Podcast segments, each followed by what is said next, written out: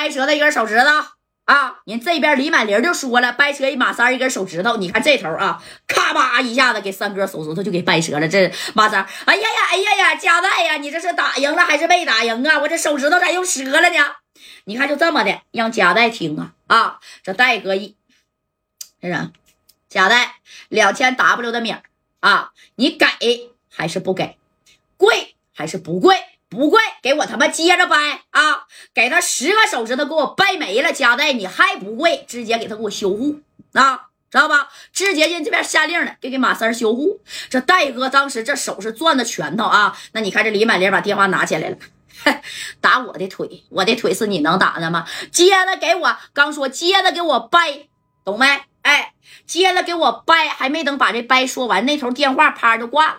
哪儿啊？李满林这头的电话啪就挂了。哎呀，这李满林还咋的？我这电话没没电了啊！但是他并没有在意啊。李满林把电话就扔扔这了，懂没？扔这之后就问了贾代啊，我再给你三分钟不，一分钟考虑的时间。你要是不给我跪下啊，你看看啊。我是怎么弄你兄弟的？就完了啊！这十个手指头我挨个全给他掰完之后，我就给他修护。你看这戴哥啊，这这家伙的，这白小孩加上谁呀？加上正光的说：“戴哥呀，你可是大哥级别的，那你能跪吗？那你要是跪了，这这这这这这以后在江湖上咋混呢？大哥的膝盖啊，不只是有黄金呢，那还是有尊严和地位的。对，你要一旦说白了啊，你就真是跪了，那那你这事儿人没有传不出去的。”对吧？但是这李满林就说了，贵不贵啊？不贵，我电话再支过去啊！这可到点儿了，加代啊！我接了，我这回我让他把这个马三的九个手指头，我全给他掰折了。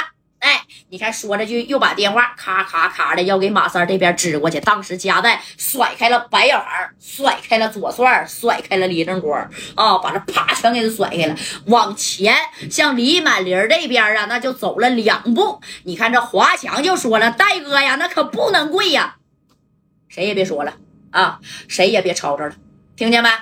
啊，谁也别说了，这戴哥合计为了马三儿啊啊！李满林是这人呢，情商智商不高，但他特别狠，懂没？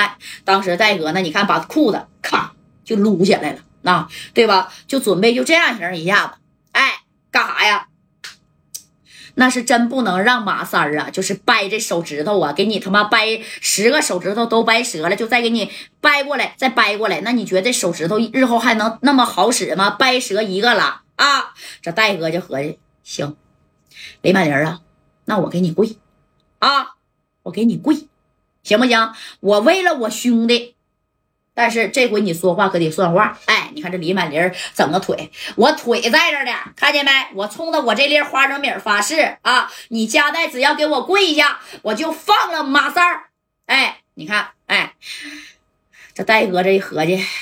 这不跪，八成是也不行了啊！这家这李正光都不好意思看了啊，把把头啊那家都拧过来。你看这华强拿五连的，这就想要把这谁呀？哎，张宝林想把李李满林都给崩了啊！但是戴哥没发话呀，三哥在人手里呢，你有把柄有啥招的？你看这戴哥正功就就要屈膝了啊！就这么的，你看，啪。就要屈膝了，哎，就在这功夫啊，就是已经弯腰了，准备屈膝了。这李满林就在那边坐着呢啊，这啥呀？这戴哥的电话啪啦一下一下就就就响了。你看这戴哥边这屈膝边把这电话拿起来，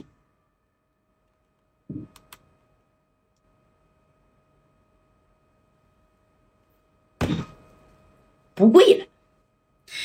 为什么不跪了？知道不？嗯，为什么不跪了？知道不？哎，怎么回事呢？那你看，哎，怎么就不跪了呢？哎呀，这李满玲一看，你不是给我跪下了吗？咋还起来呢？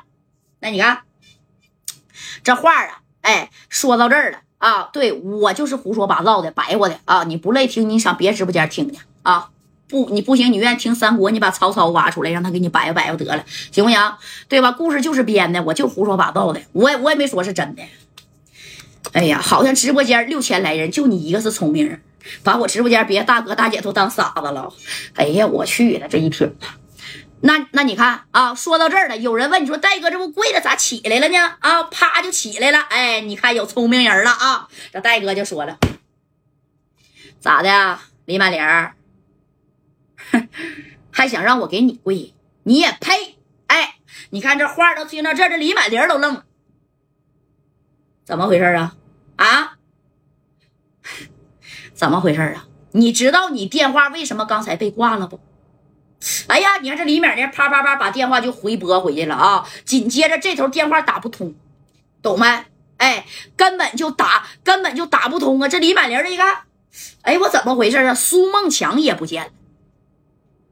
打苏梦强的电话也打不通，嘿，你看这戴哥都笑了。戴哥干的这事儿一般都没人知道啊。当时这夹带往后退了两步，哎，你看这个白小航跟左帅也上来了。戴哥怎么回事啊？哼，怎么回事啊？我告诉你啊，你三哥没事儿出来了。哎，就差这么一点点儿啊！要不是差这么一一点点的话，那家代真就给给谁呀？李满玲跪呀！这李满玲的不可能，在那个大院里边没有一个人能出来，没有一个人能出来。你知道是谁给他们整出来吧？